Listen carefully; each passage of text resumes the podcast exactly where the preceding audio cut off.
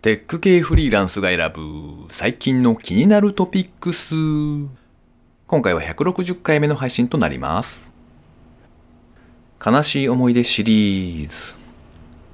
小学校6年生の時につけられたあだ名は、親父。この番組ではフリーランスエンジニアである私ですが、最近気になったニュースや記事をサクッと短く紹介しております。IT 関連をメインにですね、ガジェットだったり新サービスの紹介だったり、気になったものを好き勝手にチョイスしております。残念ながら今回はアスカさんはお休みでございます。今回は記事を2つ紹介させていただきまして、その後 W2OFM を配信していらっしゃるエンジニアの古山さんへのインタビュー2回目をお届けします。ご意見ご感想などありましたら、ハッシュタグカタカナでテクフリでツイートをいただけたらありがたいです。それでは今回紹介する記事は、プログラミング初心者でも OK。iRobot のルートで小さなルンバを動かそう。BCN プラス R のサイトで掲載されていた記事ですね。ロボット掃除機ルンバでおなじみの iRobot コーポレーションがプログラミングロボットルートを発売されました。対象年齢は6歳以上で子供のプログラミング教育を主目的としているそうです。このルートはですね、ルンバを小さくして六角形っぽくしたような、そんなデザインですね。本体サイズが幅13.4センチ、奥行きが14.9センチ、高さが4.5センチ、重さ約500グラムだそうです。本体真ん中にですね、ペンを垂直にブスッとこうさせるような、そんな風になっておりまして、ペンを上げ下げしてお絵かきする機能を持っております。他にもですね、音楽再生機能だったり、色センサー、光センサー、タッチセンサー、LED センサーを搭載。また磁石が内蔵されておりまして、ホワイトボードに貼り付けて走らせるということもできるんだそうです。本体には 2600mAh のリチウムイオン式充電バッテリーを搭載。最大駆動時間は5時間。スマホアプリ iRobot コーディングや Web ブラウザ上でプログラミングが可能だそうです。iOS、Android の両 OS でアプリが配信されています。プログラミングはですね、ブロックをドラッグドロップするレベル1から本格的にフルテキストでコードをかけるレベル3まで3段階のレベルで構成されています。iRobot の公式オンラインストアでも購入が可能。価格は29,800円なりですね。なかなかいいお値段ではありますが、プログラマブルなルンバで学ぶというのはなかなか楽しそうですね。いやー、残念ながら掃除機がついていないというのがちょっと、ああ、それがあれば、みたいな。いやいや、わかんないですけど、まあなかなかお絵かきもできて面白そうなマシーンですね。では二つ目ですね。Yahoo Japan 副業マッチングサービス Yahoo 副業ベータ版を提供開始。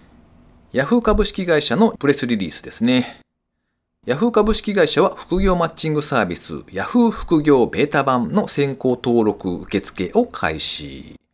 先行登録しますと5月上旬以降に求人が掲載される予定の企業情報をメールで受け取れるそうです。副業をしている人の割合というのはですね、2017年の4.0%から2020年にはですね、9.7%に増加しているそうで、また2020年7月にですね、Yahoo Japan にて約100名の副業人材、ギグパートナー募集っていう記事があったかと思うんですが、その時にはですね、応募人数は4500名を超えまして、副業に対する関心の高さを示す結果となったそうです。開始当初の募集案件はですね、エンジニアとか、それからコンサルティング、企画といったものが想定されているそうです。実際に応募ができるのは、求人情報が掲載される5月上旬を予定しているそうですね。とりあえず応募してみました。別に副業したいなとは思ってはいないんですが、あの、以前に並行してプロジェクトに取り組んでみたことがあったんですが、やっぱり大変だなというのが実感できましたので、まあしばらくはいいかなという感じですね、個人的には。で、まあ登録の際にはですね、Yahoo Japan のアカウントが必要となりまして、なんと、すでに先行エントリー3万人を突破しておりまして、人数制限なしで継続して受付をしているそうですね。まあ今のところですね、登録はしたものの、その後の案内というのが届いておりませんで、詳しい内容は5月ぐらいにならないとわからないのかなっていう気がしますね。とはいえですね、なんというか、その以前は、こう、なんとなく後ろめたいイメージのあった副業という単語がですね、最近は随分とカジュアルになってきたなというふうに思いますよね。今後の展開が楽しみではあります。ということで今回紹介する記事は以上となります。では続きまして、古山さんへのインタビュー2回目をお聞きください。前回までのあらすじはですね、ポッドキャスト番組 W2OFM を配信されていらっしゃる古山さんですね。現在お勤めの会社では受託開発とそれから自社サービスの両方に取り組まれているそうです。しかもですね、会社のメンバーの皆さんはですね、複数のプロジェクトに並行して携わるというのが慣例となっているそうで、なかなか大変ではありつつ、面白くもありつつということでした。古山さん、僕と割と年齢が近くてですね、確か40代後半だったかと思いますが、管理職ではなくて、今も職人的なプログラマーとして手を動かしていらっしゃるので、割とレアなキャリアかもしれないですね。大学の時にですね、ハンダ付けが壊滅的にダメだったという経験があったそうで、ハードがダメならソフトだということで、IT ゼネコンと呼ばれるですね、大手 SIR に就職をされたそうなんですが、それはもう忙しくて大変な業界でしたとさーっていうところまででしたね。では、古山さんへのインタビュー2回目お聞きください。あの、あれですね、事前に古山さんのこう、過去の自己紹介の詳しいやつ、資料をいただいておりまして、すごいいろいろ面白いこと書かれてたんですが、ちょっと全然時間なくなりそうなので ちょっとざっくりとした形にはなってしまうんですけど、あれですね、その、最初に入ったその会社でやられてたのがどんなお仕事だったんでしたっけ？ざっくり言うと、あの、あれですね、人を管理するっていう、割と管理職的な立場からいきなり入られたんですか？そうですね。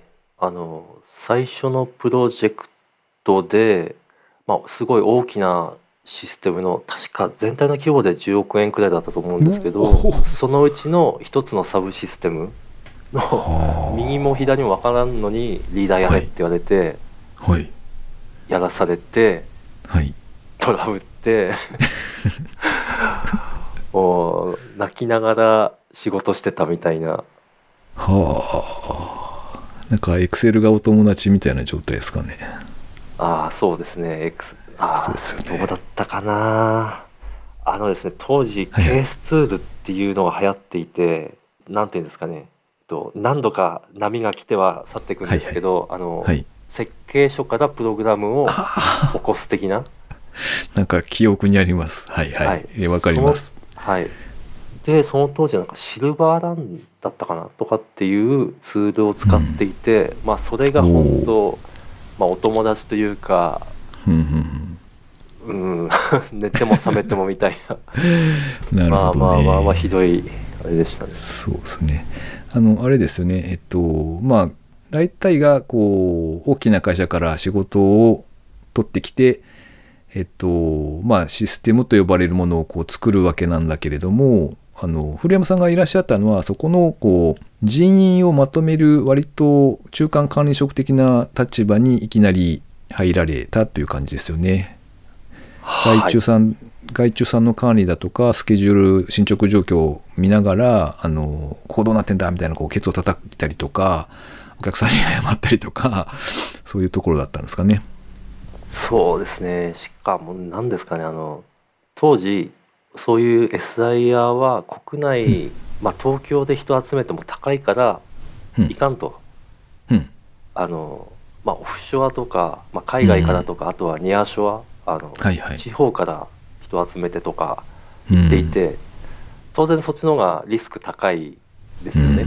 近くじゃないし、文化も多少違うしそうですね。でもいきなりそれもやらされて、おお。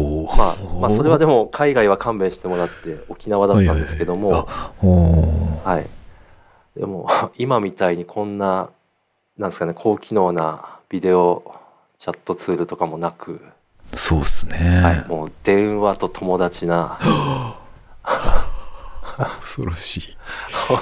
しかも、そのよくわからない相手に対して、こう、割とこう、あれですよね、こう、詰めないといけないかったりしませんか？その、ここどうなってんのと、みたいな。本当ですよ。私このペイペイなのに相手の協力会社の人の社長に相手になんかどうなってんだみたいな。おいう。私は一体何をしにこの業界に入ったんだみたいな。なるほどなるほど。その状態は結構長かったんですか？いやえー、とですね。まずそういう、それが最初のプロジェクトでうん。多分2年くらいですかね。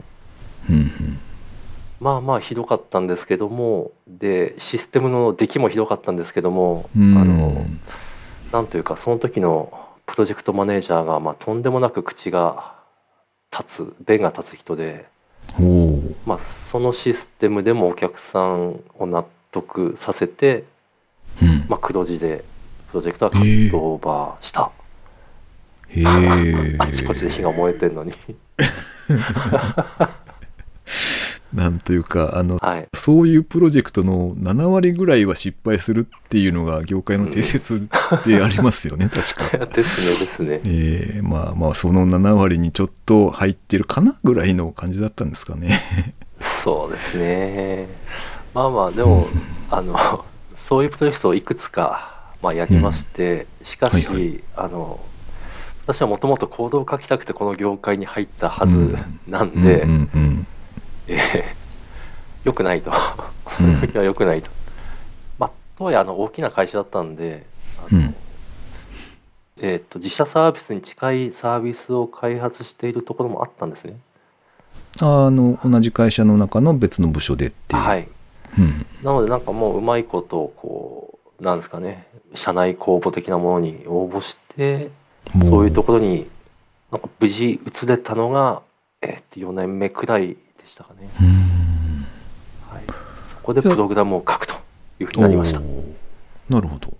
とじゃあなんというか自分の望む方向にこう舵を少し切れたのでそこからは割とハッピーな感じですか？そうですね。あの当面何年かはハッピーでした。あほうほうほうほはい、まあ、当時はですね、あのチャットのシステムのサーバーサイドの開発をやってましてう。はい。あのそれもなんか今みたいななんか便利なそのなんですかね通信を待ち受けしてくれるサーバーとかもあったのかもしれないですけど私は知らなくてうん。もう全部フルスクラッチで C で書くみたいなことをやってましたね。すげえ。そうですね。はい。ここまで聞いていただいて分かるようにもう全然書けないですよ。ああ、そうか、当時は。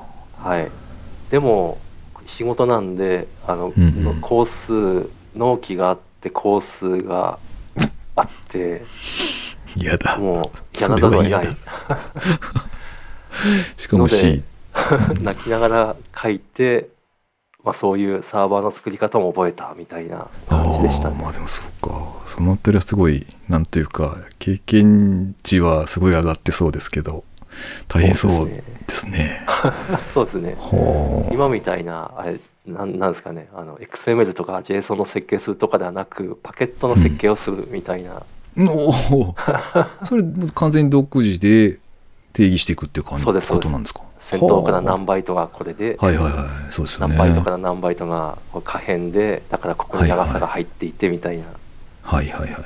あの全銀協手順とかああいう 感じですよね。はい、それもややりましたね。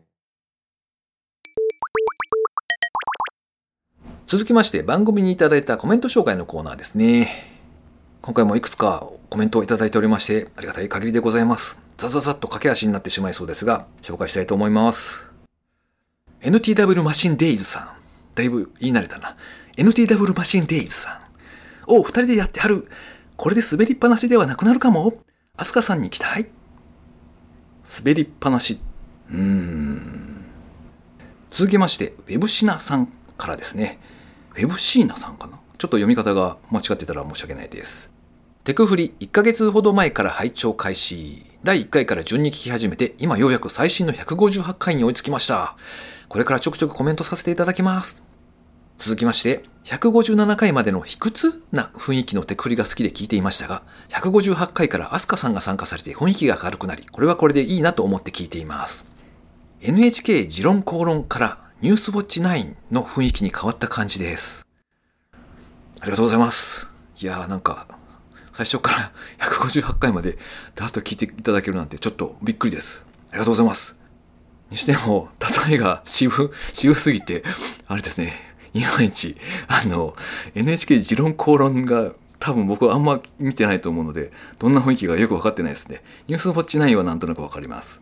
まともあれ、あの、いい感じに変わったのかなというふうに捉えておきたいと思います。ありがとうございます。続きまして、高見千恵さん。159聞いた。食事のサブスクリプション。忙しい時に解凍だけで食べられるのはいいな朝会で聞いた時にはそこまでピントは来なかったものの、それなら起床して、レンジインして、歯磨きして、終わった後に食べられるのでとても効率がいいですね。私もカップ麺でたまにそれをやる。とコメントいただきました。ありがとうございます。サブスクの食事のお話ですね。確かに手間がかからずに栄養面でも良いというのはいいですよね。それから水流さん。158回拝聴中。アスカさんが参画されたことでニュース紹介についての話も広がっていくので良いですね。159回にはアスカさんいるかな？かっこ笑い。リビングワークデスクちょっと欲しいかも。家がノート PC だけになったら検討したいなニャローンかわいい。158回拝聴完了。S さんの作られたサービス、サービス開始おめでとうございます。後で試しに行こう。アスカさん、マイエンダイエッターですか。でもあるあるですよね。食べ物が美味しいと思えるのがいけないだけ。ムキムキの S さんと会合に行きたい。わら。ありがとうございます。さらにさすがの水流さん。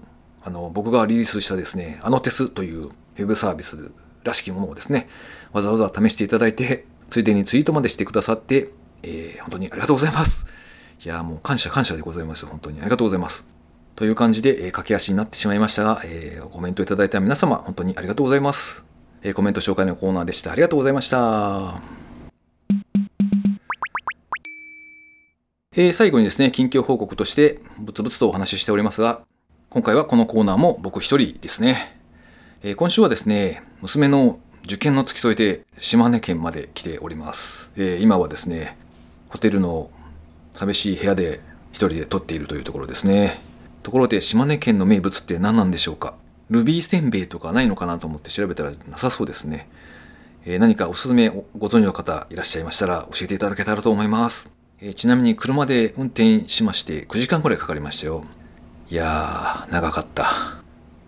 この番組へのご意見ご感想などを絶賛募集中です。ツイッターにて、ハッシュタグカタカナでテクフリーをつけてつぶやいていただくか、ショーノートのリンクからですね、投稿フォームにてメッセージをお送りいただけたらありがたいです。スマホ用にポッドキャスト専用の無料アプリがありますので、そちらで登録とか購読とかをしておいていただけますと、毎回自動的に配信されるようになって便利です。Spotify、Amazon Music でお聴きの方はぜひフォローボタンをポチッとしておいてやってください。いや、しかし泊まったホテルがですね、1階のロビーにでしか Wi-Fi が使えない という、なんだってっていう仕様でございまして、いやーどうしよう。困ったなっていう感じです。今6階にいるので全然電波届かないですね。はい。